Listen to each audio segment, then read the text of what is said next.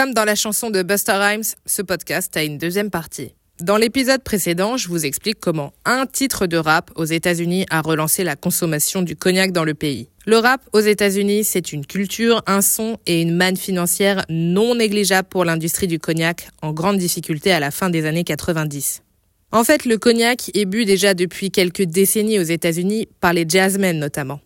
Il est consommé majoritairement par les Afro-Américains. Pendant longtemps, le cognac était la boisson de cette communauté en opposition avec le whisky, un alcool bu plutôt par les blancs. Ce qu'il faut savoir, c'est qu'on boit du cognac partout dans le monde, sauf en France. Plus de 97% du cognac est consommé à l'étranger. Et les plus gros consommateurs sont toujours les Américains, plus de la moitié du marché international. Au-delà d'être synonyme de luxe à la française, le cognac est surtout associé à la réussite.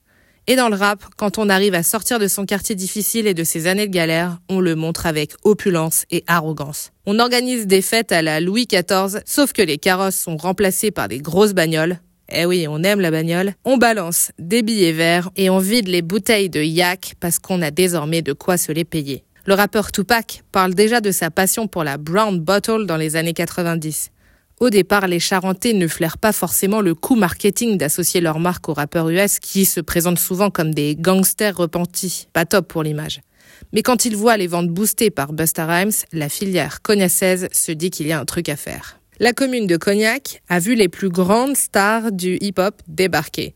Jay-Z est propriétaire avec Bacardi de la maison Ducé depuis les années 2010. Son cognac concurrence même les plus grandes maisons françaises. 50 Cent a lui aussi investi dans le spiritueux. L'ambassadeur du cognac Rémi Martin n'est autre que Usher. Et Pharrell Williams a composé une musique pour le cognac Louis XIII qu'on ne pourra écouter que dans un siècle. Je vous le dis dans l'épisode précédent, Drake, dans One Dance, boit du NSI.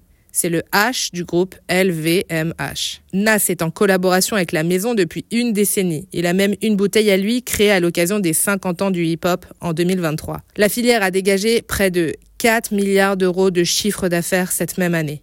De quoi faire tourner les têtes.